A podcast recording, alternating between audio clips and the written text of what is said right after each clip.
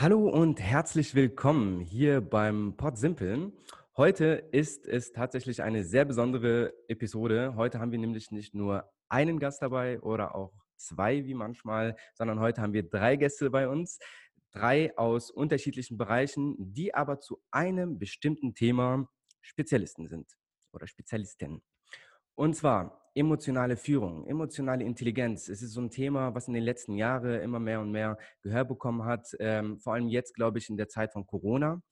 Was das aber überhaupt ist und worüber wir überhaupt heute hier sprechen, dazu kommen wir gleich. Ich glaube, dich interessiert da draußen, wer überhaupt heute hier dabei ist. Kleiner Spoiler-Alarm. Du kennst schon alle, die waren alle bei uns auch schon mal im Pod Simple dabei.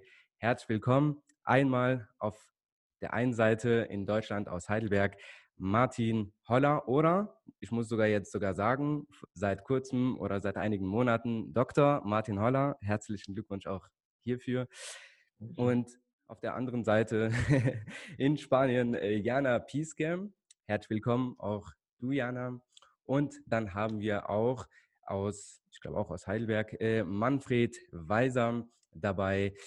Mit allen haben wir unterschiedliche Themen schon diskutiert. Heute, wie gesagt, emotionale Führung. Jetzt schmeiße ich mal das Mikro zu euch rüber.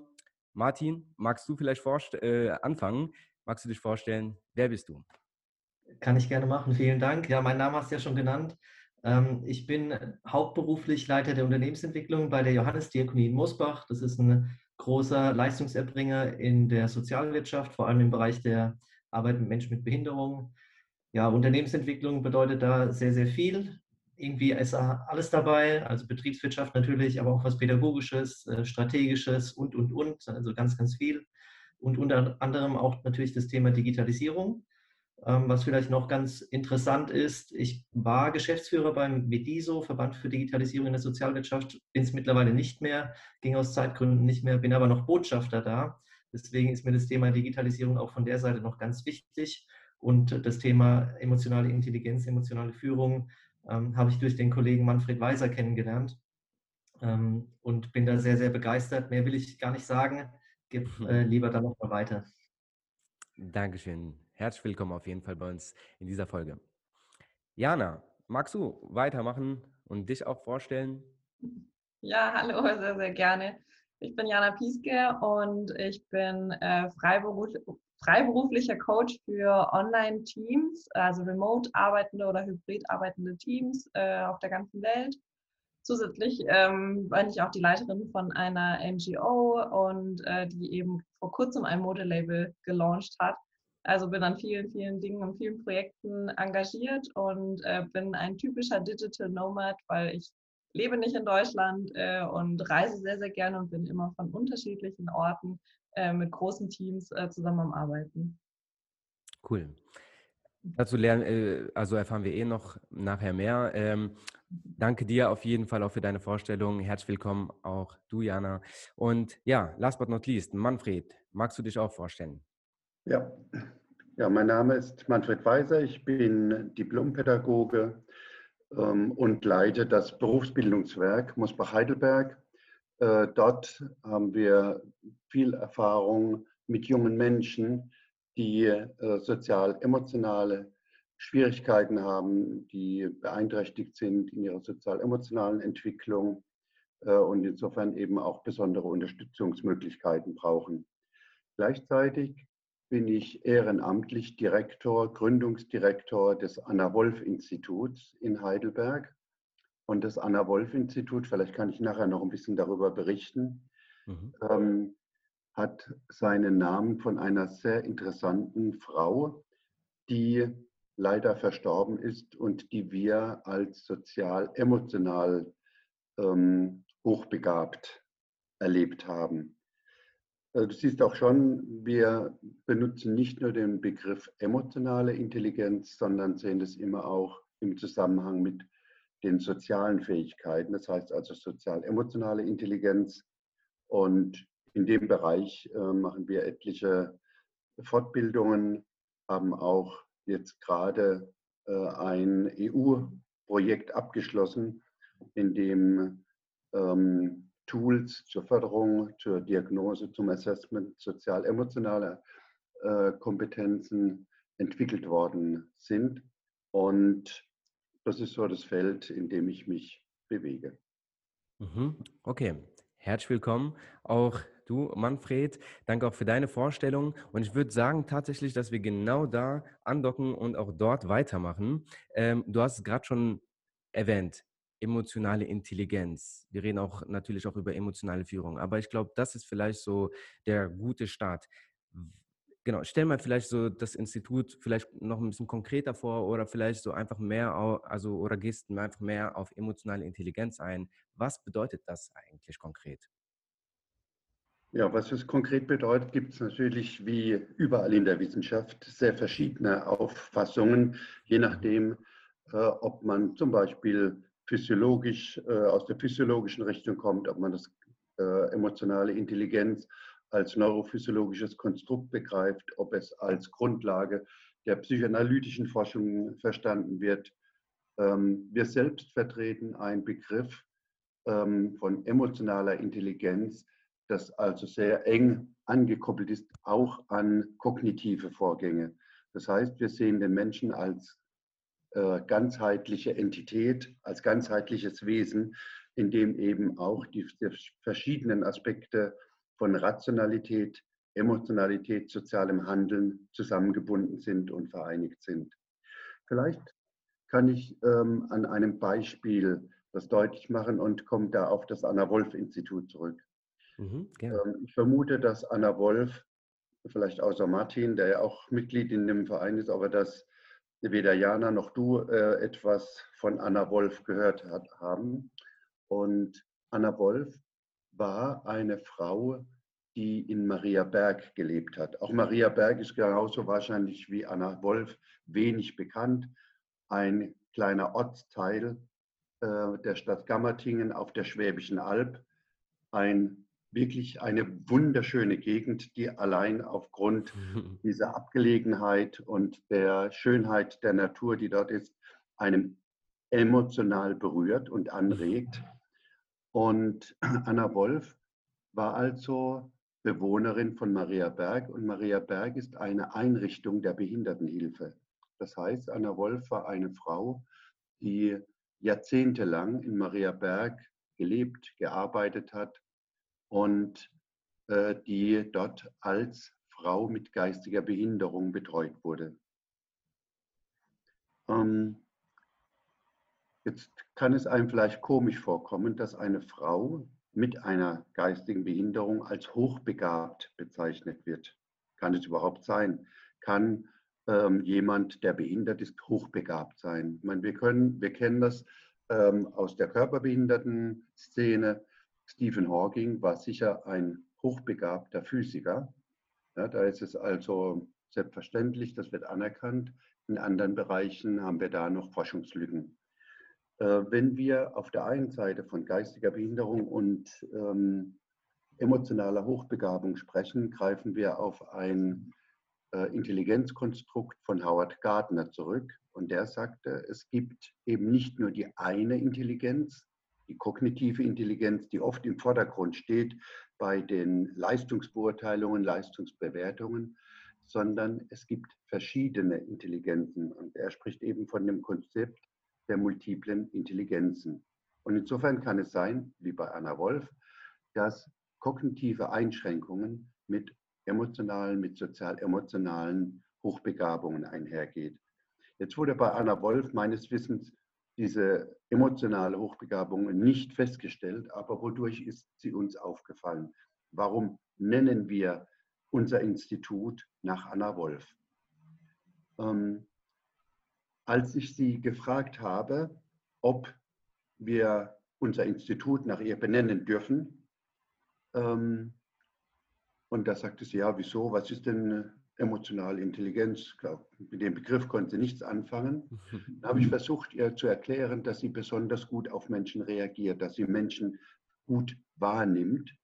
Und es war tatsächlich so, dass ähm, zum Beispiel bei den Hoffesten in Mariaberg, bei Weihnachtsgottesdiensten, äh, dass Anna Wolf sich dort engagiert hat, im Kirchenchor mitgesungen hat, äh, aber eben auch auf Einzelne zugegangen ist, mit denen Smalltalks geführt hat, aber auf eine Art und Weise, so dass wir den Eindruck hatten, dass etwas zum Leuchten gebracht worden ist. Also die, viele der Menschen, die weggegangen sind nach dem Gespräch mit Anna Wolf, hatten ein Lächeln auf den Lippen und waren offenkundig von ihr angetan und berührt. Und insofern also, das ist das, was wir eben als emotionale Intelligenz, als soziale Intelligenz verstehen, nämlich diese Resonanzfähigkeit, äh, andere in ihren Emotionen wahrnehmen zu können, auch die eigenen Emotionen wahrnehmen zu können und diese dann so zu matchen, dass es zu einem positiven Ergebnis kommt. Mhm. Vielleicht soweit erstmal zu dem Begriff. Mhm, ja, danke dir. Gibt es von dir, Martin oder Jana, äh, noch eine Ergänzung zu, zu dieser Definition? Ja, also es wird oft verwechselt, äh, deswegen nochmal dieser Begriff sozial-emotionale Intelligenz. Äh, bei der emotionalen Intelligenz sprechen wir vom äh, Fühlen, dass man die eigenen Gefühle erkennt und wahrnimmt, aber auch die Gefühle bei anderen wahrnehmen kann. So, das wird oft verwechselt, dass dieses bei anderen Wahrnehmen schon soziale Intelligenz ist, aber das gehört eigentlich zur emotionalen Intelligenz, so zumindest nach unserer Definition. Und der zweite Part der emotionalen Intelligenz ist noch, dass man das Handeln bzw. die Emotionen auch beeinflussen kann. Das geht natürlich im Positiven. Ja, also mhm. Gandhi zum Beispiel konnte das sehr gut oder andere Politiker, die das auch sehr gut gemacht haben oder auch Menschenrechtler etc. Das geht aber natürlich auch im Negativen äh, im Sinne von der Manipulation. Das haben wir auch in der Geschichte leider kennengelernt. Also äh, emotional intelligente Leute, die Emotionen auch äh, durchaus nutzen konnten, mit denen handeln konnten, die gab es zuhauf. Und äh, der Part soziale Intelligenz ist unserer Meinung nach auch äh, interessant, weil wir handeln ja in bestimmten sozialen Situationen und Kontexten. Also unser Verhalten ist abhängig von einer Örtlichkeit oder von der Zeit wir benehmen uns ja nachts um zwei wahrscheinlich anders als mittags um drei. Und wir benehmen uns auch äh, im Fußballstadion wahrscheinlich ein bisschen anders als äh, bei der Kommunionsfeier. So, und äh, ein Gefühl auch für die soziale Situation zu haben, äh, das einordnen zu können, das zählt zur sozialen Intelligenz. Und da das wirklich äh, wechselseitig ist, mit Wechselwirkungen verbunden ist, sprechen wir im Anna-Wolf-Institut von sozial-emotionaler Intelligenz. Das ist einfach so stark verknüpft. Soweit noch eine Ergänzung von mir. Ich würde okay, vielleicht auch äh, den Gedanken nochmal kurz aufgreifen. Ähm, wir haben im Anna-Wolf-Institut diese Idee, dass sozial-emotionale Intelligenz ist eigentlich ein Instrument. Wenn wir von emotionaler Intelligenz oder vor allem von sozialer Intelligenz sprechen, dann wird oft schon vorausgesetzt, dass es prosozial ist. Es ist was Gutes. Mhm. Wir betonen den instrumentellen Charakter dieser Intelligenz. Das heißt, so wie ein Hammer für eine sinnvolle, aber auch für eine zerstörerische Aktion genutzt werden kann, kann auch die emotionale und soziale Intelligenz in beide mhm. Richtungen genutzt werden. Und deswegen, also Martin hat es gerade schon angedeutet, sprechen wir oder spitzen das zu in, diesem, in dieser Frage sozial-emotionale Intelligenz, Gandhi oder Goebbels. Ja, also ist es etwas, was ich prosozial im Sinne eines Weltethos, wie es Hans Küng formuliert hat, äh, nutze, ist es etwas, das ich auch im Sinne und im Interesse anderer nutze oder manipuliere ich. Ja, und äh, wenn man sich überlegt, äh, auch Trump, äh, was der an Zustimmung bekommt, dass die Menschen begeistert ihm zujubeln, ähm, dann äh, steckt da auch sozial-emotionale Intelligenz dahinter, die aber eben in unserem Sinne manipulativ genutzt wird. Und deswegen also sprechen wir eben auch von dem äh, instrumentellen Charakter sozial-emotionaler Intelligenz und sagen, wir brauchen eine normative Leitschnur, wir brauchen ein Ethos, an dem wir unser Handeln ausrichten, damit die sozial-emotionale Intelligenz, genau wie die technische oder andere Intelligenzen, damit die sinnvoll, jetzt mal global gesehen, im Sinne der Menschheitsentwicklung, im Sinne der Bewahrung der Schöpfung eingesetzt werden. Okay, danke dir. Und ähm, ist das so die Idee auch dann vom Institut letztendlich so diesen Ethos irgendwie zu entwickeln oder mitzuentwickeln? Also unser Schwerpunkt liegt zunächst mal auf dieser Frage sozial-emotionaler Intelligenz. Aber ich habe ja gesagt, ich bin Diplompädagoge und Pädagogen sind natürlich, wenn, wenn es um Bildungs- und Erziehungsprozesse geht, hoffentlich und in der Regel daran äh, orientiert, dieses Ethos im pädagogischen Prozess zu vermitteln. Aber wir sind jetzt nicht beteiligt, äh, wie zum Beispiel das Institut von Hans Küng, äh, an der Entwicklung eines Weltethos. Aber wir halten es für wichtig und halten es für notwendig, um diese Orientierungsgrundlage zu haben. Mhm. Okay. Es geht natürlich auch darum, das Thema überhaupt bekannt zu machen. Äh, es ist ja oft auch gerade in der Arbeitswelt zum Beispiel lange verschrien worden. Äh, Emotionen haben doch nichts im Arbeitsalltag verloren. Bei der Arbeit wird gearbeitet, da haben Emotionen keinen Platz. Das ist ja was, was äh, lange galt, gerade auch in männerdominierten Bereichen. So, und das hat sich in den letzten Jahren, Jahrzehnten ja durchaus gewandelt. Und da ist das Anna-Wolf-Institut natürlich dabei, das Ganze auch zu fördern in verschiedenen Bereichen. Also wenn wir jetzt nochmal das Thema Manipulation aufgreifen, äh, schauen wir uns Marketingbereiche an, die ja durchaus mit unseren Emotionen spielen. Oder auch im Führungsbereich, da kann Jana dann wahrscheinlich sehr, sehr viel noch sagen. Ähm, wir versuchen ja die Emotionen von Mitarbeitenden zum Beispiel oder von Teams, von Menschen in eine kollektive Richtung zu treiben. So, und das, was Manfred sagt, die kollektive Richtung heißt für uns äh, in, in eine gute, richtige Richtung, auch in einem ethischen Sinne.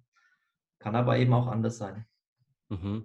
Ja, um was wäre denn dieses Gut? Also das ist ja halt auch ein bisschen jetzt schwierig so gehalten. Ne? Ja. Also so schwierig ist es, finde ich nicht. Also wir sind ja, äh, wir arbeiten ja beide, Martin und ich, jetzt in einer diakonischen Einrichtung. Ähm, und wir würden uns äh, an dem äh, ökumenischen Prozess orientieren, jetzt global gesehen, sagen, es geht um die Bewahrung der Schöpfung, es geht um Frieden, es geht um den ähm, Prozess der gemeinsam verantworteten Entwicklung der Welt. Ja, wenn ich sehr global sehen würde, sehr mhm. allumfassend, wenn ich es individuell sehe, auf einzelne Personen bezogen, geht es darum, deren Selbstwirksamkeit zu unterstützen, deren mhm. Überzeugung von der eigenen Kraft, gerade jetzt im pädagogischen Prozess, deutlich zu machen, ich kann. Ja, und gerade bei Menschen, die ähm, Erfahrung gemacht haben, der Ausgrenzung, der, äh, der attestierten, des attestierten Nichtkönnens, ist diese äh, Orientierung absolut wichtig. Mhm. Okay, verstehe. Und äh, das wäre jetzt sozusagen aus globaler Sicht und wenn wir es jetzt einfach unternehmensintern uns anschauen würden, dann beispielsweise einfach am Leitbild beispielsweise einfach entlang. Ja, absolut. Dafür gibt es Leitbilder, dafür gibt es Visionen. Das ist ja die normative Ausrichtung von einem Unternehmen. Da würde man sich dran ausrichten und natürlich auch bei der Strategie. Das ist ja dieser Was ist richtig Begriff, das ist ja eine sehr strategische Frage und die Strategie orientiert sich dann wieder am Leitbild. Also hat man da so ein Gesamtkonstrukt, wo man auch unternehmensintern durchaus äh, sagen kann, es wird ja dann erörtert, hoffentlich in einem Aushandlungsprozess, was ist das Richtige, woran richten wir uns aus?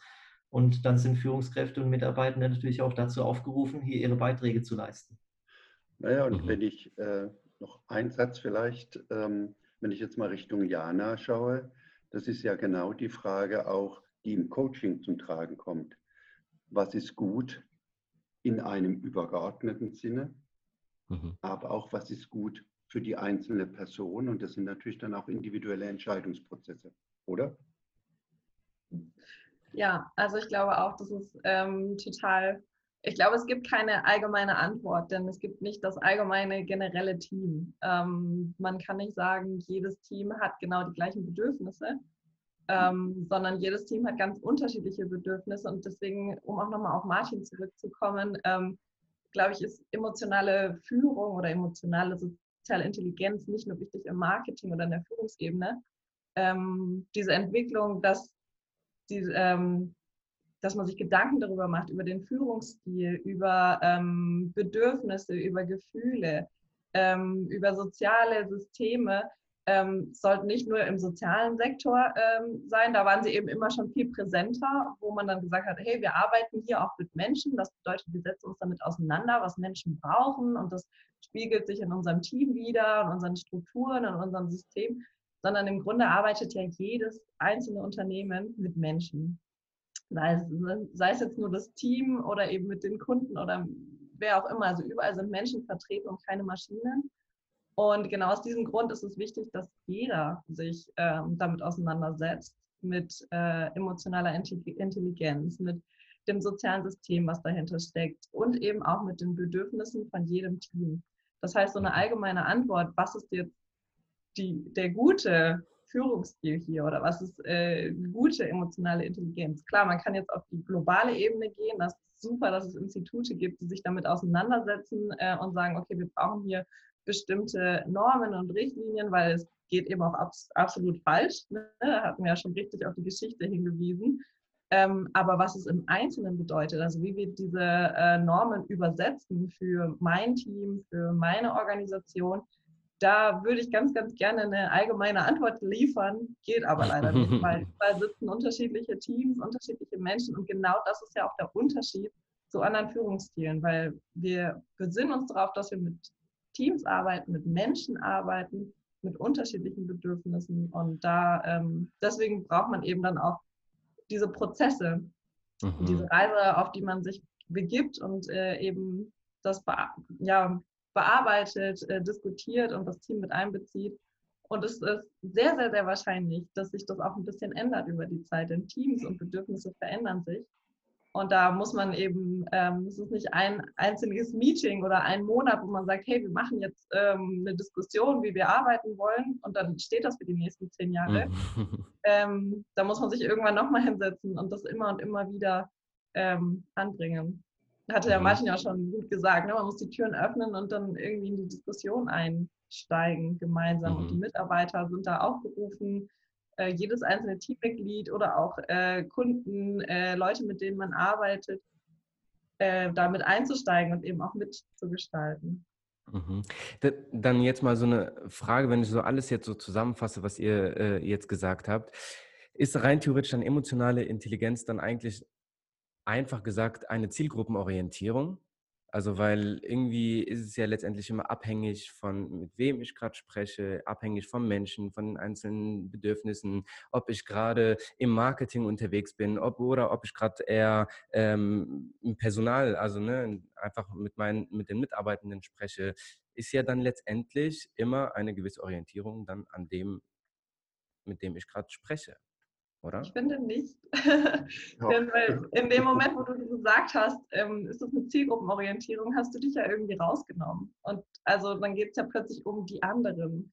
Und du bist, mm. und du machst damit eben so diese Ebene auf, ich bin die Führungsposition, Inhaberin oder wer auch immer, die plötzlich sagt, okay, ähm, guck mal, was die anderen so sagen und dann ähm, betreue ich die. Aber du bist nicht die Betreuerin oder, oder Chefin in diesem Sinne, sondern du bist Teammitglied und musst dich mit in diesen Prozess reindenken. Also mhm. ähm, da geht es nicht so stark darum, äh, die anderen zu beobachten. Also natürlich auch, aber auch ganz viel um dich selber. Du beobachtest dich und deine Bedürfnisse und ähm, wie das zusammenpasst. Deswegen finde ich Zielgruppe hier nicht den richtigen Begriff. Ja, würde ich unterstreichen. Also ich glaube auch, dass äh, dieser Zielgruppenbegriff einmal, so wie es Jana gerade sagte, zu wenig diese Gegenseitigkeitsaspekte berücksichtigt. Oder man könnte eben sagen, äh, sozial-emotionale Intelligenz ist immer ein Resonanzverhältnis. Und in diesem Resonanzverhältnis bin ich selbst mit einbezogen und zwar auf verschiedene Art und Weisen. Einmal, indem ich mit anderen interagiere, indem ich andere wahrnehme, aber auch gleichzeitig, indem ich mich selbst wahrnehme, indem ich, also auch ich selbst bin ja ein emotionales Wesen und muss mir das auch zugestehen, mit allen Vor- und auch Nachteilen, die das hat. Es gibt vielleicht noch einen anderen Punkt, den ich noch mal kurz mit äh, antriggern will, bei dem, was Jana gerade gesagt hat. Sie sagte also, es geht um das Team und es geht um Einzelne. Und äh, ich habe ja nochmal deutlich gemacht, ich komme aus dem pädagogischen Bereich und bei uns ist es, ähm, in unserem Zusammenhang ist es ganz wichtig, diese Unterscheidung zwischen Team, Gruppe, Gruppenwahrnehmung und Gruppenaktionen und der Interaktion mit Einzelnen äh, sich bewusst zu machen. Das heißt, es ist ein Riesenunterschied, ob ich äh, alleine mit einer Schülerin, mit einem Schüler spreche oder ob ich in einem Gruppenzusammenhang bin. Und diese Unterschiede Das ist das, was Martin vorhin sagte, dass eben der Kontext, der Rahmen, dass der mit in, diesen, in dieser sozial-emotionalen ähm, Dimension mit berücksichtigt werden muss und sich erstmal diese Unterschiedlichkeit des Rahmens klar zu machen, das ist schon mal ein wichtiger Punkt. Und dann geht es darum, diese Individualität äh, dieser Situation, das ist das, glaube ich, was Jana gemeint hat, die Individualität der Situation anzuerkennen. Und äh, nochmal aufs Pädagogische zu kommen, Schleiermacher, also ein ähm, Vorahne, der, äh, der im 19. Jahrhundert gelebt hat, vieles und viel Gutes zur Pädagogik gesagt hat, der hat von der Dignität jeder pädagogischen Situation gesprochen, also von der Würde, die in jeder einzelnen Situation innewohnt. Und deswegen gibt es eben nicht dieses Muster, nicht dieses, äh, dieses über alles ähm, ausschüttende ähm, oder diese Möglichkeit, eine Antwort auf alles zu finden, sondern man muss sich auf diese Individualitäten einlassen, die sich auch aus, daraus ergibt, ob wir jetzt in einer Einzel- oder in einer Teamsituation sind zum Beispiel. Mhm. Verstehe. Okay, also eher mehr situativ.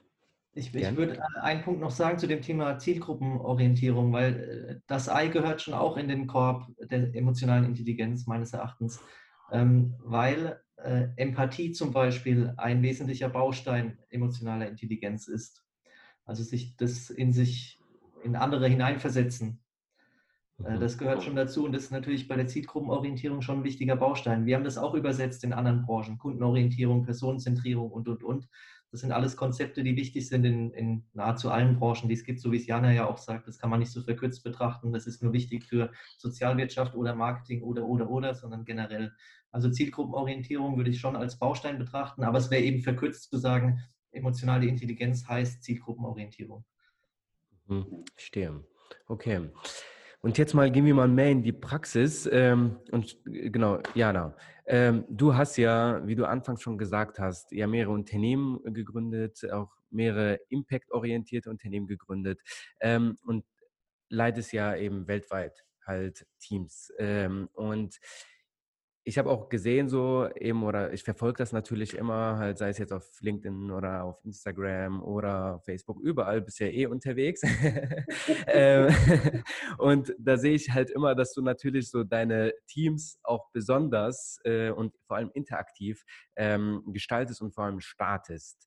Gehört das dann auch irgendwie zu diesem, zu diesem Rahmen emotionale Intelligenz, emotionale Führung? Also eine hohe Interaktion ist nicht gleich emotionale Führung, ähm, ist aber auf jeden Fall ein Türenöffner, denn ich kann ähm, natürlich nur ähm, diese Gespräche über die Bedürfnisse von den äh, unterschiedlichen Teammitgliedern oder meinen einzelnen Bedürfnissen äh, führen, wenn man sich kennt, wenn man eben auch den Rahmen schafft und das Vertrauen untereinander aufbaut. Ähm, das heißt, es ist auf jeden Fall ähm, der Weg dorthin, es ist aber noch nicht das Ziel. Ähm, genau, mir ist es eben total wichtig, gerade weil wir äh, ausschließlich online zusammenarbeiten und uns äh, nicht physisch treffen oder auch nur in ganz, ganz seltenen Fällen, ist es natürlich äh, besonders wichtig, sich möglichst viel äh, auch auszutauschen und eben auch über die ähm, einmal auf die Metaebene zu gehen und auch zu schauen, wie wir arbeiten, wie wir arbeiten wollen, was wir brauchen, aber dann auch noch weg von der Metaebene von Arbeiten auch auf die persönliche Ebene mal zu schauen und ähm, zu gucken, ähm, wie geht's uns, was machen wir so, äh, vielleicht auch mal zu quatschen. Ich nenne das ja immer die Türrahmengespräche. Ähm, all das, was in der Tee- oder Kaffeeküche passieren würde, ist eben in der Online-Welt wesentlich expliziter. Also es muss eben viel klarer noch ähm, eingebaut werden, noch klarer müssen dafür Räume gegeben werden. Äh, denn das passiert nicht einfach so zwischen äh, Tür und Angel, sondern äh, in der Online-Welt trifft man sich eben nicht auf dem Flur, sondern man muss sich eben da äh, anders treffen und zusammenkommen. Und da, ähm, und das ist eben, denke ich, eine Grundvoraussetzung, um äh, emotionale Führung überhaupt möglich zu machen, eben diesen, diesen ähm, sozialen, in den sozialen Austausch zu kommen, weg von den To-Do-Listen und dem äh, Projektmanagement, sondern eben da auch in die Interaktion zu gehen und ähm, ja, das ist auf jeden Fall der Weg und nicht das Ziel. Mhm. Ähm, genau. Okay, und wenn das jetzt eher so die Basis ist oder eher so die Voraussetzung, ähm, was sind denn so vielleicht dann eher mehr so die Instrumente so für emotionale Führung oder für gelungene emotionale Führung? Weil ich Ja. weiß auf jeden Fall auch so, also ich habe ja auch mit ein paar Mitarbeitern von dir gesprochen und die, da, so bin ich ja auf dich überhaupt gekommen, natürlich, weil sie alle von dir irgendwie schwärmen. Das hatte ich ja natürlich, da dachte ich mir so, okay, irgendwie, die macht das auf jeden Fall richtig. Äh, deswegen muss ich auch mit dir quatschen. Ähm, genau, was sind da so, was ist Ja, dein da Werkzeugkasten? danke für die Blumen. An die Ähm, Mitarbeitenden, nicht an mich. Ne? Gut, äh, die nächste, die nächste Teamfeier wird größer auf jeden Fall jetzt. Ähm, also ich glaube, was bei uns eben ein großer Teil ist der Teamroutine, ähm, sind eben die regelmäßigen Treffen, wo es explizit nicht um Arbeit geht, sondern eben tatsächlich um persönlichen Austausch, ähm, wo wir eben diese Türrahmengespräche machen.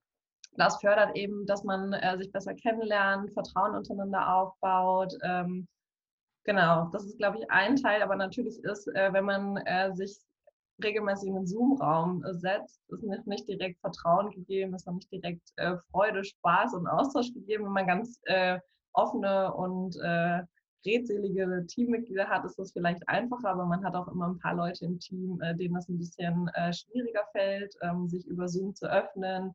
Vielleicht auch Leute, die nicht so häufig und regelmäßig erscheinen, ähm, weil sie sich einfach nicht wohlfühlen in der Situation. Und da muss man eben nochmal ähm, gezielter dran gehen und diese Leute auch mitnehmen, indem man ähm, vielleicht persönliche Gespräche ähm, ermöglicht, ähm, da so ein bisschen die Einstiegshürde senkt.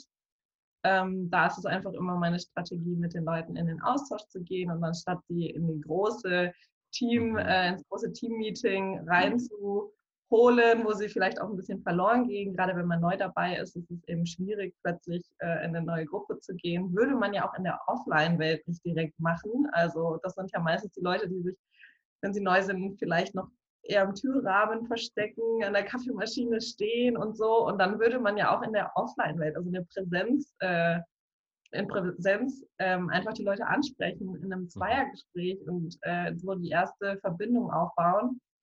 Das ist so ähm, mein Ziel, weil wenn man in einer Online-Konferenz schon mal jemanden kennt, dann schafft man trotzdem diese Verbindung untereinander und äh, man erkennt sich wieder und äh, vielleicht zwickert man sich zu oder sowas in der Art oder macht, eine, kleine Chat-Nachricht, hey, du auch hier, wie schön, wie geht's dir? Und dann fühlt man sich plötzlich nicht mehr alleine im digitalen Raum. Und das hilft eben, um die Leute mitzunehmen, denn ich denke, dass diese ähm, Team-Meetings, dieser Austausch total wichtig ist. Damit ist aber immer noch nicht alles geschafft, entschuldigt.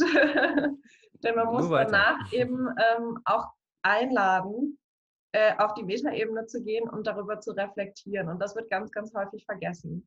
Man ist in seinen Projekten ähm, gefangen und arbeitet und rödelt, rödelt, rödelt, würde man in meiner Region sagen. Ähm, und ist dann eben am Ende ähm, vielleicht auch happy mit seinen Ergebnissen, hat äh, das neue Produkt auf den Markt gebracht, die neue Webseite steht oder was auch immer.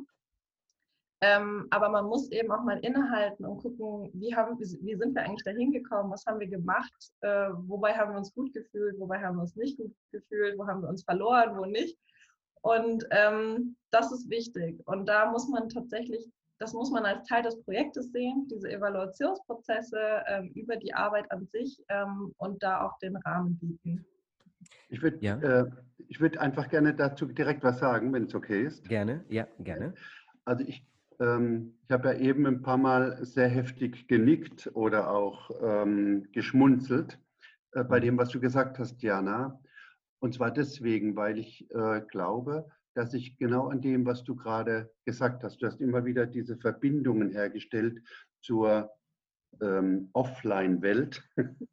ähm, und das halte ich für richtig, äh, weil wir sehen, dass vielleicht diese Unterschiede zwischen der emotionalen Führung in der analogen Welt und in der digitalen Welt, dass die gar nicht so unterschiedlich sind. Natürlich sind, gibt es bestimmte technische Aspekte, die wir berücksichtigen müssen, aber die Grundprinzipien, ja, ich, was ich gehört habe, ist erstens, ich unterscheide zwischen Gruppen- und Einzelsituationen. Wenn ich merke, das ist ja das Thema Empathie, das Martin angesprochen hat, wenn ich merke, da ähm, ist vielleicht jemand zurückhaltend, hat Ängste, sich zu öffnen, dann gehe ich direkt auf den zu. Ja, und das sind Elemente, die eben auch in beiden Welten notwendig sind. Und vor allem, das will ich sehr, sehr unterstreichen, äh, du hast jetzt gesagt Evaluation. Äh, ich fand das, das, diesen Begriff vorher ähm, noch treffender, nämlich diese Metaebene herzustellen. Das ist oftmals gar nicht nur Evaluation, sondern das ist ja auch ein Ausdruck von Befindlichkeiten, äh, von der eigenen Emotionalität.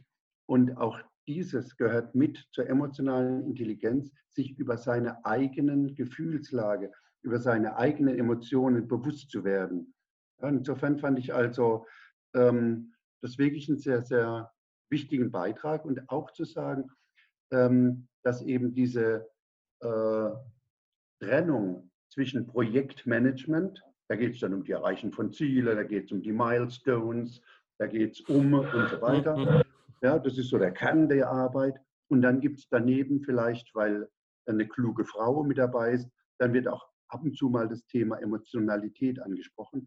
Und diese Trennung, die ist falsch und wir erleben immer wieder, gerade in Scheitern, beim Scheitern von Projekten, äh, da könnte sicher Martin auch einiges darüber berichten, ähm, wie wichtig diese, ähm, diese Emotionalität in der Kooperation ist. Ja, das ist das absolut tragende Moment. Und natürlich äh, gibt's, äh, ist die Emotionalität im professionellen Bereich was anderes als im privaten. Aber es spielt eine Rolle und man muss sich dessen bewusst werden. Und man muss deswegen, also großes Kompliment, Jana, und man muss es eben auch zum selbstverständlichen Reflexionsgegenstand machen. Mhm. Ja, Wenn vielleicht, vielleicht. Darf mhm. ich? Entschuldige, Martin. Ähm, was ich vielleicht dann nochmal herausstellen würde oder was ich gerne auch oder nochmal unterstreichen möchte, wie du das schon gesagt hast, Manfred. Ähm, ich glaube, dass es vielen äh, Leitungen und äh, Führungspersonen total schwierig fällt, weil man, das ist total der, die Grad, der, also voll die Gratwanderung, ähm, denn ich mache mich natürlich auch, also ich muss teilnehmen, damit ich diese, ähm, damit das eben nicht damit es nicht diese Zielgruppenorientierung hat, wie wir es eben vorher gesagt haben, ne, dass ich mich nicht darüber hebe über ein Team und sage, hey, ihr evaluiert ihr mal, wie ihr gearbeitet habt. Das funktioniert nicht. Äh, das heißt, ich muss mich eben auch trauen, selber zu öffnen und äh, eben auch mich als emotionales Wesen ähm, zu, ja, irgendwie zu betrachten und mit in den Topf zu werfen und äh, gemeinsam darüber zu sprechen und das ist schwierig. Und das ist mir auch aufgefallen in vielen, vielen Gesprächen, die ich geführt habe, wo ich Teams begleite. Da ist es tatsächlich so, dass es äh, da tatsächlich äh, häufig dran hakt, dass eben die Leitung äh, vielleicht auch Probleme hat. Aber genau, jetzt würde ich auch gerne Martins Erfahrung dazu hören. Gerne. ich auch. Ich muss ja erstmal muss ich meine äh, emotionalen Kompetenzen selber bemühen, wenn der Manfred schon sagt, ähm, äh, ich könnte über das Scheitern von Projekten so viel erzählen. Man muss ja erstmal überlegen, wie er das meint und wie ich das jetzt verstehen soll. Also, ähm, so wie ich es gesagt habe. Also, wir, wir, arbeiten ja auch gerne mit Rollenspielen, vor allem Manfred in unseren Seminaren. Jetzt könnte ich ja gleich mal zurückgeben. Was soll jetzt diese Aussage? Das kann ja wohl nicht sein. Willst du mich jetzt hier blamieren?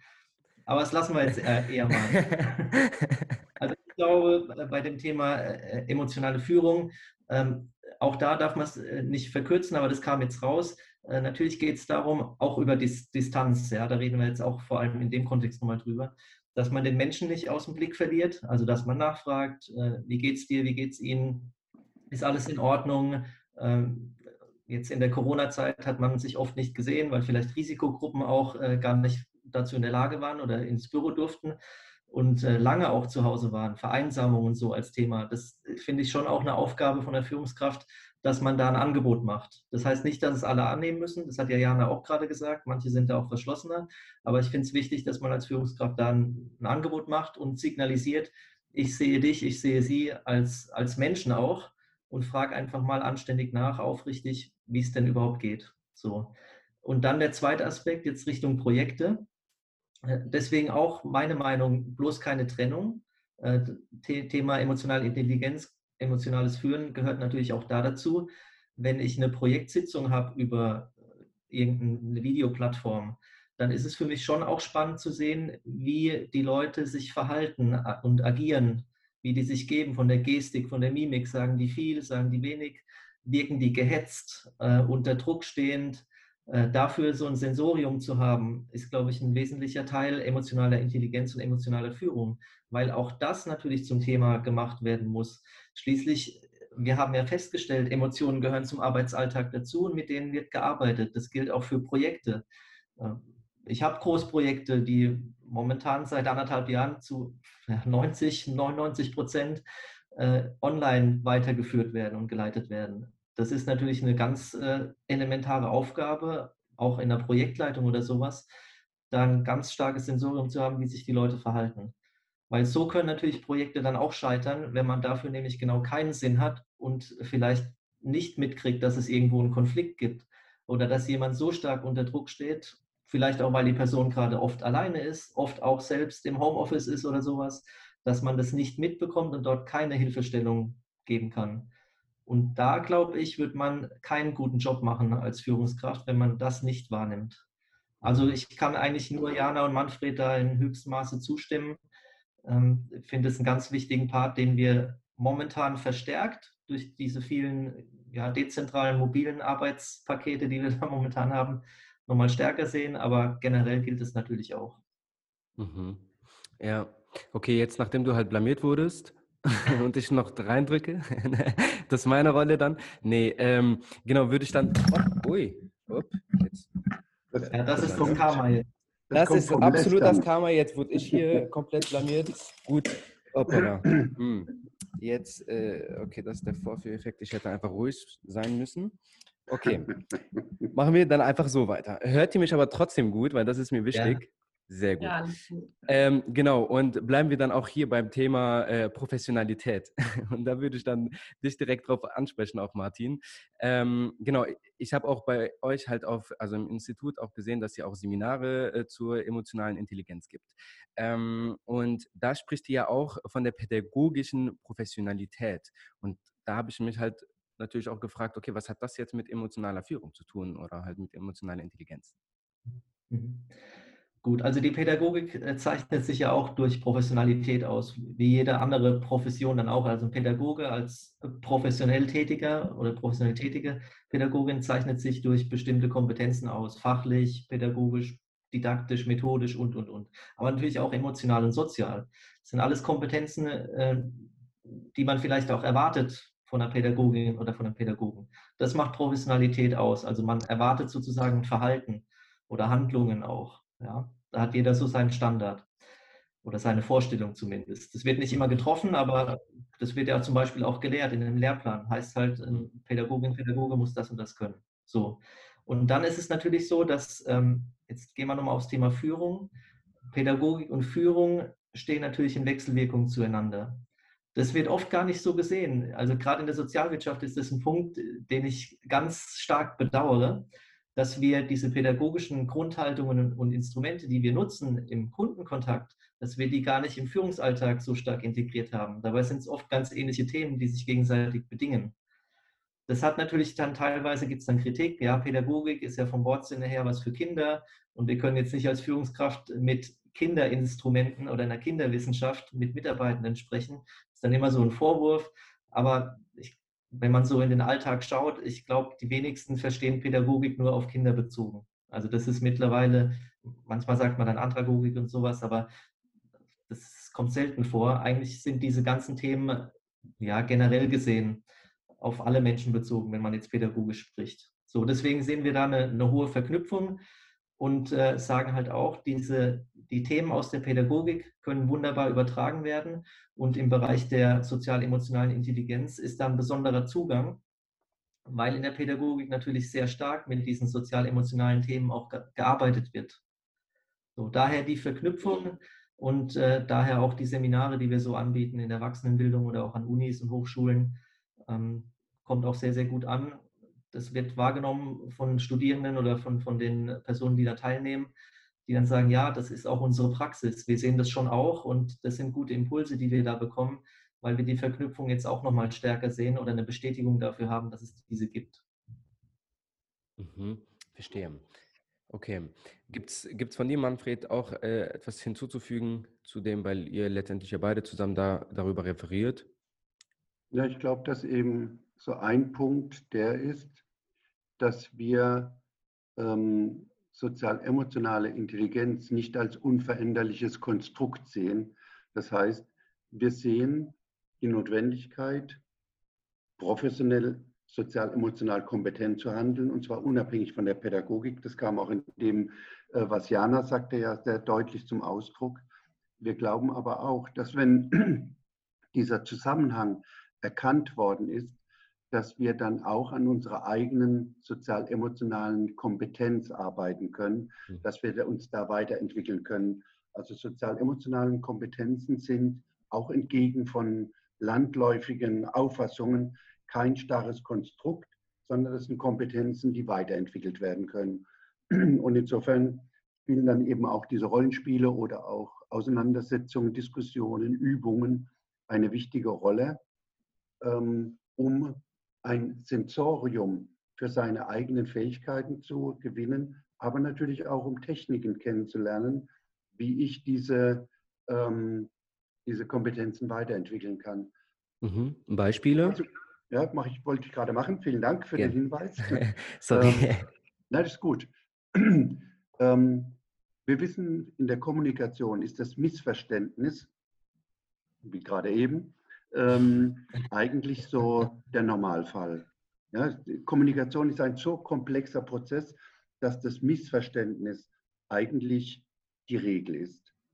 Und allein diese Möglichkeit oder zu sagen, so bevor ich jetzt ähm, eine Aussage ähm, in meiner eigenen Perspektive, aus meiner eigenen Emotionalität heraus interpretiere, dass ich nochmal nachfrage. Nochmal, das ist so eine ganz einfache Technik, ähm, die dann dazu führt, dass wenn ich diese Technik verinnerlicht habe, dass die auch zu einer veränderten Haltung führt, nämlich zu der Infragestellung meiner eigenen Interpretation. Ähm, ich kann ja überzeugt sein, dass ähm, ja, Martin das jetzt war, der will mich bloßstellen. So. Ähm, und wenn es aber gar nicht meine Absicht war, dann kann er das durch eine kleine Rückfrage nochmal ähm, verdeutlichen.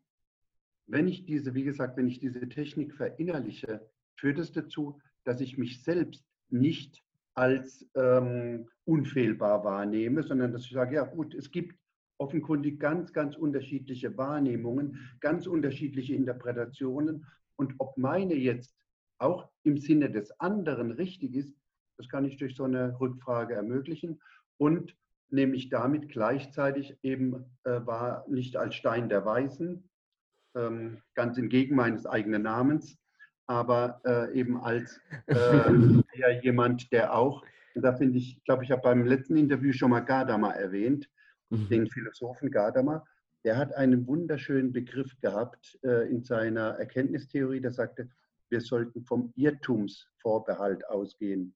Ja, wir können uns irren. Und das sollte eigentlich auch so die Haltung sein, die ich mit anderen, äh, mit denen ich anderen gegenüber trete und wo auch meine eigene Resonanzsensibilität hin sich orientiert. Mhm. Da habe ich okay. noch eine, eine, gute Kette äh, zuletzt mal gehört und mit der arbeite ich eigentlich ganz gerne, ohne dass, jetzt, äh, dass ich jetzt großes Misstrauen in jegliche Kommunikation hätte. Aber es ist ja so, das, was man sagt, ist nicht immer das, was man meint. Das, was der oder die andere hört, ist nicht immer das, was der die andere gesagt hat. Und dann nochmal, das, was man selber versteht, ist auch nicht immer das, was man hört. Also in diesem Vierer von meinen Sagen, Hören, Verstehen, da kann so viel schiefgehen. Deswegen ist das Thema Nachfragen wirklich ein wichtiges. Wie gesagt, ohne dass man jetzt ein absolutes Misstrauen haben muss in jegliche äh, Kommunikation. Aber doch das mal zum Thema machen. Metaebene, Jana, was du auch vorhin gesagt hast, auch mal darüber zu sprechen, ist absolut notwendig. Die Zeit sollte man sich nehmen.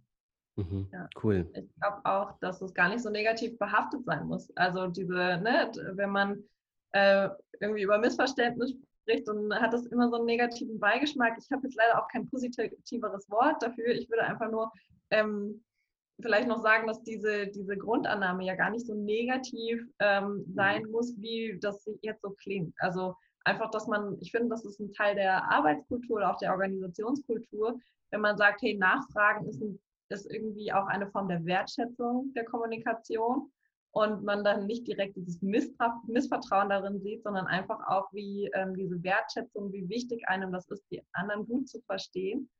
Und ähm, wie gesagt, ich arbeite ja viel mit Online-Teams und da ist es eben nochmal viel, viel wichtiger. Also man kennt das ja auch aus der E-Mail-Kommunikation. Der eine schreibt äh, sehr, sehr kurze E-Mails ähm, und ist einfach auch von der Kommunikationsweise einfach ein Mensch, der schnell auf den Punkt kommt und äh, schnell Dinge schreibt.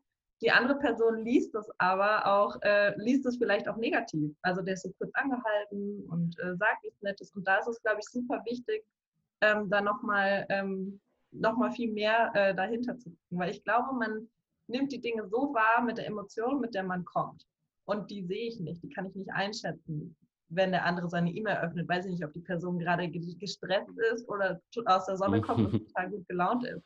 Und mit der Emotion, Emotion, mit der ich da sitze, nehme ich die auch wahr. Ja, also ich, ich glaube, deswegen ist es doppelt und dreifach wichtig, gerade in der Online-Kommunikation, dass wir einen metakommunikativen Rahmen bilden, wo wir auch sagen, bitte, wenn's, wenn es irgendwie schräg ankommt, Rückmeldung, ja, diese, diese Kritikkultur, diese Offenheit. Und das ist meines Erachtens eine ganz wichtige Führungsaufgabe. Ja, das kann ich als Chef, als Chefin, kann ich sehr viel einfacher sagen, bitte, ich habe überhaupt kein Problem damit, äh, wenn da auch mal eine kritische Rückfrage kommt oder eine kritische Rückmeldung. Ich bin eher dankbar dafür, weil es ja auch für mich als Orientierungsrahmen wichtig ist. Ja, und das ist, glaube ich, so ein Punkt, wo dann diese Metakommunikation oder die, die Metaebene, die Jana angesprochen hat, wo wir die als Teil der Unternehmenskultur verstehen müssen. Mhm. Mhm. Absolut. Also vor allem jetzt ähm, der letzte Punkt, weil ich habe, also ich kenne es ja von mir selbst. Ähm, jetzt war, hab, haben wir jetzt so simpel selbst gegründet und jetzt trotzdem vor anderthalb Jahren war ich noch eben äh, halt, sage ich mal, noch der Student, der irgendwie mit äh, Motivation in einem Unternehmen sozusagen arbeiten möchte, auch ähm, Karriere fokussiert war und ich möchte natürlich ein gewisses Ziel irgendwie im Unternehmen erreichen. Und dann versuche ich mich ja natürlich irgendwie auch nur aus der positiven Seite, nur von der leistungsstarken Seite ähm, zu zeigen. Und das ähm, führt ja, glaube ich, dann oftmals auch vielleicht irgendwie dazu, dass man ähm, eben diese, ja, dass, dass es vielleicht dann eher für die Führungskraft eher einfacher ist zu sagen, hey, sag ruhig alles, äh, was du gerade irgendwie denkst oder so. Aber halt, ich glaube, auf der anderen Seite ist es dann schon schwieriger ähm, für die einzelnen Mitarbeitenden, ähm, da diese, diese, ähm, ja, diese offene Kultur irgendwie so zu haben, weil sie ja eigentlich eher davor Angst haben, so diese Fehler irgendwie zu, zu, zu kreieren, oder? Oder habt ihr jetzt, weil ich meine, ihr seid alle Führungskräfte, oder habt ihr RW und ich glaube, ihr wart auch natürlich von, auch mal in einer anderen Position. seht ihr da vielleicht auch so, die, habt ihr auch diese Erfahrung, die ich jetzt irgendwie da mache, oder halt eher gar nicht? Da kann wahrscheinlich jetzt jeder was, was zu sagen. Da, darf ich anfangen? Ich Gerne, du hast. Yes. Bedürfnis. Also ich fände es ein Fehler, äh, sich so darzustellen, dass man keine Fehler macht. Äh, also das äh, hat mich früher auch schon äh, fast irre gemacht, als ich angefangen habe als ganz normaler Mitarbeiter. Wenn dann Führungskräfte so getan haben, als wären die perfekt, weil dann dachte ich, wie soll man denn da hinkommen? Das schaffe ich niemals. Überhaupt gar keine Chance. Und ich glaube, es gehen auch ganz viele Chancen verloren, wenn man nicht seine Fehler zugibt und zu denen steht. Also für mich ist dann, das ist ja so ein Spruch, den gibt es mittlerweile zuhauf, es ist eine Stärke, seine Fehler zu zeigen und mit denen auch umzugehen das gehört zur Fehlerkultur dazu, dann sind wir wieder bei Unternehmenskultur, aber auch im persönlichen Rahmen. Wir sind ja alle nicht perfekt, Gott sei Dank. Mhm. Also wir sind, wir sind Menschen, wachsen aneinander, äh, wachsen an Situationen, das gehört einfach dazu. Und äh, deswegen sehe ich Fehler so lange positiv, solange sie nicht, nicht zu oft der gleiche gemacht wird, weil das würde signalisieren, dass man aus denen nicht lernt und mit denen eben nicht umgeht.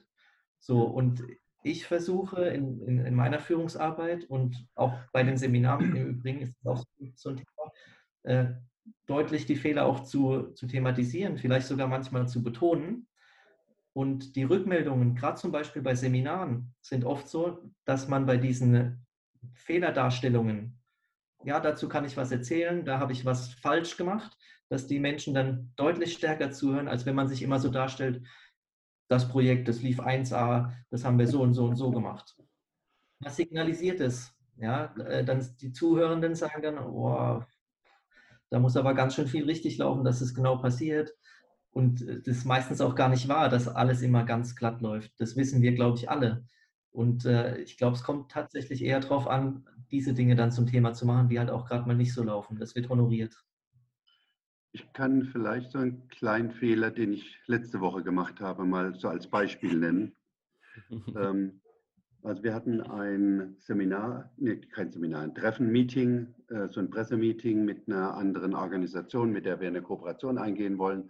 Dann hat der Geschäftsführer äh, irgendwie nachmittags hat seine Sekretärin angerufen, ja, der verspätet sich nochmal um eine halbe Stunde und ähm, also, ja, bei mir kein Problem. Unser Pressemann hat dann geschrieben, ja, können wir gleich zu Beginn bitte das Bild machen, ich habe noch einen Anschlusstermin. Ich habe gesagt, ja, ist okay. In dem Meeting selbst habe ich dann leider ähm, vor lauter Begeisterung und Interesse vergessen, dass wir eigentlich ausgemacht hatten, dass das Foto zuerst gemacht wird. Und saß also unser Pressemann, saß mit dabei, halbe, dreiviertel Stunde, hat auch kräftig mitgeschrieben, sodass es mir auch gar nicht aufgefallen ist. Und hinterher dachte ich dann, Mensch, Schrott. Ne? ähm, und habe ihn dann am nächsten Tag angerufen, habe mich entschuldigt, habe gesagt, also bitte, wenn sowas vereinbart ist, äh, das kann er durchaus nochmal thematisieren, ähm, dass das vereinbart war. Ne? Das muss also nur, weil er jetzt Dienstleister von uns ist, äh, muss er jetzt sich nicht, äh, und er hat vorher das angekündigt, darum gebeten. Und äh, ich glaube, dass an solchen kleinen Punkten, das war jetzt nichts Tragisches, sagt er, nee, das sind wir in Ordnung, kein Problem, aber ich habe ihn nochmal ermutigt, eben auch seine Interessen äh, dann deutlich zu machen. Wenn ich gesagt hätte, das passt überhaupt nicht, also äh, wir können das Bild nicht am Anfang machen, dann wäre das auch eine Sache gewesen. Aber ich hatte eben zugesagt, gesagt, ja, können wir machen, kein Problem. Und ich finde, äh, an solchen konkreten Geschichten, da kann man Unternehmenskultur mitentwickeln. Ja, wenn man dann zurückmeldet, also tut mir leid, äh, bitte beim nächsten Mal einfach melden. Dann habe ich diese Verbindung von Fehlerkultur und offener Unternehmenskultur, habe ich zumindest mal gesetzt und deutlich gemacht, äh, dass ich auch über diese Einfordern von Verabredungen, von Verlässlichkeit, eben nicht von Misstrauen, sondern von Vertrauen in Absprachen, dass mir das wichtig ist. Mhm. Und ich finde, so gelangt man automatisch irgendwie, dann ist man auch direkt irgendwie auf, auch auf Augenhöhe, ne? Wenn man irgendwie dann sowas auch, wenn man so ein Feedback bekommt, dann denkt man sich so, ah, okay, das ist jetzt nicht irgendwie nur mein Chef, sondern äh, genau, wir sind irgendwie hier gerade auf einer Ebene. Und dann ist es ja auch schön, mit genau so einem Chefbeispiel oder eine Chefin eben so zu haben.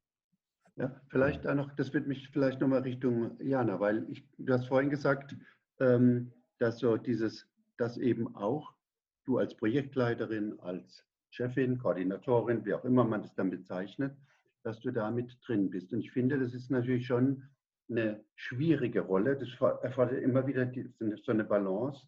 Auf der einen Seite diese Cheffunktion, die Führungsrolle zu haben und dann ebenso, wie es ähm, Suhaib gerade sagte, auch dann auf Augenhöhe zu kommunizieren. Und ich glaube, das ist schon so ein Punkt, der eben auch diese Schwierigkeit von Führungshandeln deutlich macht, nämlich äh, eigentlich so zwei widersprüchliche ähm, Themen oder zwei widersprüchliche Anforderungen zusammenzubringen. Und zwar stimmig zusammenzubringen. Nicht ein Tag der Kumpel zu sein, der mit den Mitarbeitern einsaufen geht und am anderen Tag bin ich dann der Chef, der äh, keine Diskussion, basta. Ja, ja ist, ist auf jeden Fall eine Gratwanderung. Ähm, ich glaube auch, dass das der Grund ist, warum äh, das vielen äh, Führungen, Leitungen auch ein bisschen Angst macht, ne? weil man das, es, man schwankt schnell von einem Extrem zum anderen. Also dass man sagt, okay, ich bin die unnahbare, die perfekte, die keine Fehler macht und ähm, bin hier gekommen, durch, hierher gekommen durch meine große Expertise und ich weiß, wie alles läuft. Das ist so das eine Extrem. Und das andere Extrem ist natürlich zu sagen, ich mache nur Fehler, ich mache alles falsch und ich bin wie ihr, sozusagen. Und da muss man, ähm, da darf man natürlich nicht äh, dahin schwanken. Es ist natürlich auch tagesformabhängig. Ich sage ja, genau, wie gesagt, ich bin nicht die perfekte. Es gibt auch mal Tage, wo äh, es total doof läuft und ich vielleicht auch ein bisschen zu sehr in die Kupferrichtung gehe oder Tage, wo ich unsicher bin und dann eben eher in die Richtung ähm, äh, autoritär äh, schwanke. Ich bin auch Mensch in meiner Führung. Und ähm, das ist, glaube ich, total wichtig, das auch zu reflektieren. Ich glaube aber, wenn man in einer Organisation, also wenn man wahrnimmt, dass in der Organisation es allen schwerfällt, über Fehler zu reden, ähm, hilft es so ein bisschen, wie du das auch gemacht hast, Manfred, zu sagen, ähm, da ist das passiert, das hat die Konsequenzen, also ne, wie, wie du das jetzt hattest mit dem Foto. Ähm, ich habe mich entschuldigt, weil mir ist es wichtig, auch von euch, ähm, dass, dass ihr verbindlich seid in euren Aussagen. Und ich finde, das ähm, macht dich nicht dadurch zum Kumpel für deine Kolleginnen, sondern ähm, macht dich eher zu einer ähm, verständnisvollen Führungskraft. Ich weiß plötzlich, was sind deine Werte, was ist dir wichtig in der Zusammenarbeit, das kommunizierst du offen und sagst nicht, okay, wir haben jetzt diese Werte und das ist, ähm, ich kann euch garantieren, dass ich 100 Prozent immer ähm, alles machen werde, wie ich es vorgegeben habe. Ich bin auch ein Mensch, ich mache Fehler, ich habe es vergessen, aber dann stehe ich dazu. Und das ist ja auch das, was wir eigentlich von unseren Mitarbeitern, äh, von unserem Team mhm. verlangen. Wir verlangen nicht, dass ihr 100 Prozent wie Maschinen perfekt seid in allem, was ihr macht. Aber wenn ihr einen Fehler begeht, dann steht dazu, seid ehrlich und versucht es wieder zu klären, zu richten oder euch zumindest zu entschuldigen, weil das ist die Art und Weise, wie wir arbeiten wollen. Und ich finde, das ist viel leichter für mich persönlich ähm, in dieser Rolle zu sein als Führung, als äh, dieses Bild aufrechtzuerhalten, dass ich perfekt bin, weil das äh, kreiert nur Stress für mich und das kann ich auch gar nicht erfüllen und äh, ist schlecht für meine Organisation, für mein Team und für mich selber. Das heißt, es ist überhaupt gar nicht erstrebenswert. Deswegen würde ich immer bevorzugen, diese äh, Gratwanderung zu versuchen.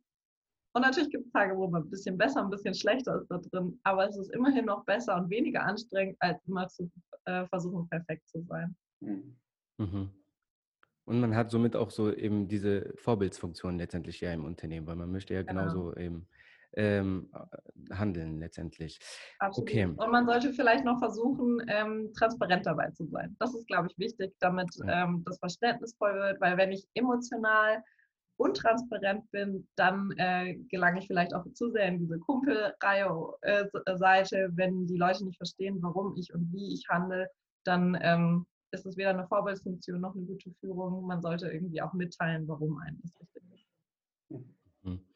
Cool. Ich finde, das ist äh, tatsächlich auch eine schöne Abrundung hier, so dass wir jetzt alle hier unsere Fehler zugegeben haben, dass wir, dass wir nicht perfekt sind. eine gute Betonung nochmal, dass wir Menschen allgemein nicht perfekt sind, ähm, aber halt immer eben, dass es Techniken gibt, dass wir zumindest an diesem Ziel oder äh, ja, halt, dass wir uns zumindest daran orientieren und sagen so, okay, in diese Richtung sollten wir hingehen und da zumindest stets bemüht sind, ähm, genauso zu sein, eben diese, diese Vorbildsfunktion letztendlich auch. Und jetzt auch so mit Blick auf die Uhr. Also ne, ist ja unser Podsimple Spezial ist natürlich länger als die ganzen Podsimple Episoden, die wir natürlich bisher hatten. Ähm, ist auch so geplant, von daher passt das so. Aber trotzdem, damit du da draußen natürlich auch nicht zu lange jetzt hier auch vielleicht irgendwann von uns auch gelangweilt wird, weil wir hier einfach Spaß haben beim Reden. Äh, ich meine, du hörst einfach zu. Würde ich jetzt sagen, kommen wir auch jetzt abschließend zu unserer traditionellen Runde, zu unserer traditionellen Message. Ähm, es gab natürlich schon jetzt in dieser Podsimple-Episode natürlich jetzt schon sehr, sehr viele ähm, ja, Messages, die du da draußen wahrscheinlich jetzt mitgenommen hast. Aber ich würde euch drei trotzdem nochmal bitten, einmal abschließend ähm, eine Message mitzugeben an, ja, wir haben hauptsächlich über Führungskräfte gesprochen, vielleicht würden wir genau diese Führungskräfte auch dann ansprechen. Welche bringt ihr ähm, dieses Mal mit? Vorhin haben wir mit dir, Martin, angefangen und mit Manfred geendet. Jetzt können wir ja genauso andersrum anfangen. Ja, ähm, Darf oder, anfangen, ja. oder? Ladies first. Okay. Ladies first. Ich dachte, so eine gesunde Mischung, dann ist es so eine gewisse Abwechslung. So, aber, okay. aber nee, why not? Why not? Man muss manchmal auch anders denken und offen sein. Jana. Ja, meine Message für alle Zuhörerinnen hier, ähm, ausprobieren, mutig sein. Also ich glaube, das ist äh, das Wichtigste. Ähm, es braucht, also es ist sehr leicht jetzt hier über die Metaebene zu sprechen, aber in der Praxis ist die Umsetzung tatsächlich nochmal ein Stück mit mehr Mut verbunden, einfach äh, sich äh, verletzlich auch zu zeigen, zu, für seine Fehler zu stehen.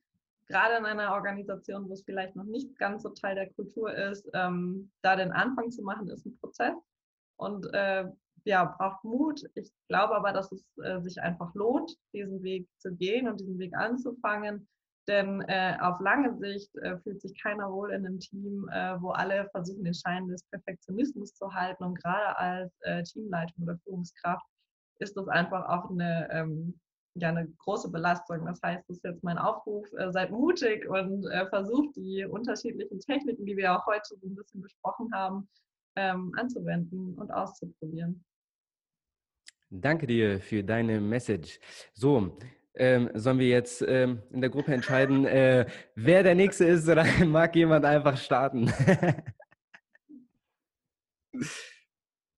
ja, Manfred, jetzt sind wir natürlich irgendwie schwierig. Willst du? Was soll ich? Dann mach du den, den Abschluss, Manfred. Das ist ja auch eine große Ehre. Das stimmt. So, also ich würde jetzt einfach mal sagen, ähm, als Führungskraft äh, sollte man den Anspruch haben, eine hohe Qualität im Arbeitsalltag hinzukriegen und zwar in guter Atmosphäre. Das schließt sich nicht aus, sondern das ist zusammen möglich und sollte auch der Anspruch sein.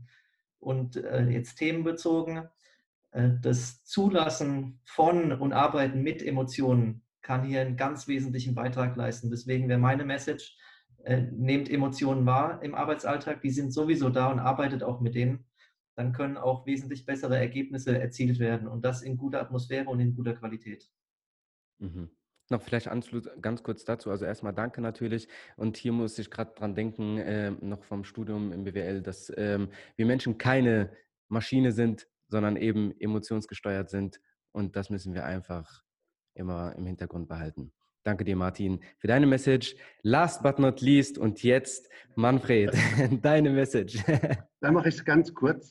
Es gibt, ich war in meiner inzwischen langen Berufsgeschichte, war ich auch Schulleiter einer Schule, die hieß Erich Kästner Schule. Und Erich Kästner hat einen wunderbaren Satz getätigt, der heißt, es gibt nichts Gutes, außer man tut es. Und das wäre meine Message, ähm, dass man diesen Aspekt des Tuns in den Vordergrund stellt und dabei aber auch immer bedenkt, diesen, im Sinne dieses 360-Grad-Blicks, äh, was würde ich wollen, was der andere tut. Und das finde ich ähm, eigentlich äh, eine sinnvolle Geschichte und insofern also viel Spaß damit. Cool. Ein sehr, sehr schöner Abschluss. Vielen, vielen Dank dir auch, Manfred. Ja, danke euch dreien für eure Message und danke euch, dass ihr euch ja dieses Mal sogar noch mehr Zeit genommen habt für diese Podsimple-Episode, dass ihr auch ähm, ja, bereit wart, diese Diskussionsrunde mitzumachen. Ist ja bei uns natürlich eben das, der Podsimple Spezial, ist halt eine spezielle äh, Episode. Danke euch für eure Zeit. Danke für diese ganzen Learnings, die ihr natürlich mitgebracht habt. Und ja, mich hat es auf jeden Fall sehr, sehr gefreut und freue mich natürlich, wie auch beim letzten Mal, wenn wir uns nochmal hier im Pod Simple äh, natürlich auch nochmal treffen. Wir freuen uns immer darüber. Dankeschön. Danke. Für dich da draußen, ich hoffe, du kannst auf jeden Fall einiges für dich mitnehmen. Ähm, ich belasse dich dann letztendlich jetzt auch und nee, nee, ich lasse dich jetzt in Ruhe. So wollte ich es jetzt einfach mal formulieren. Ähm, und ich glaube, du hast jetzt genug vom Simple und ich hoffe, dass du noch einen schönen Tag haben wirst. Also, ciao.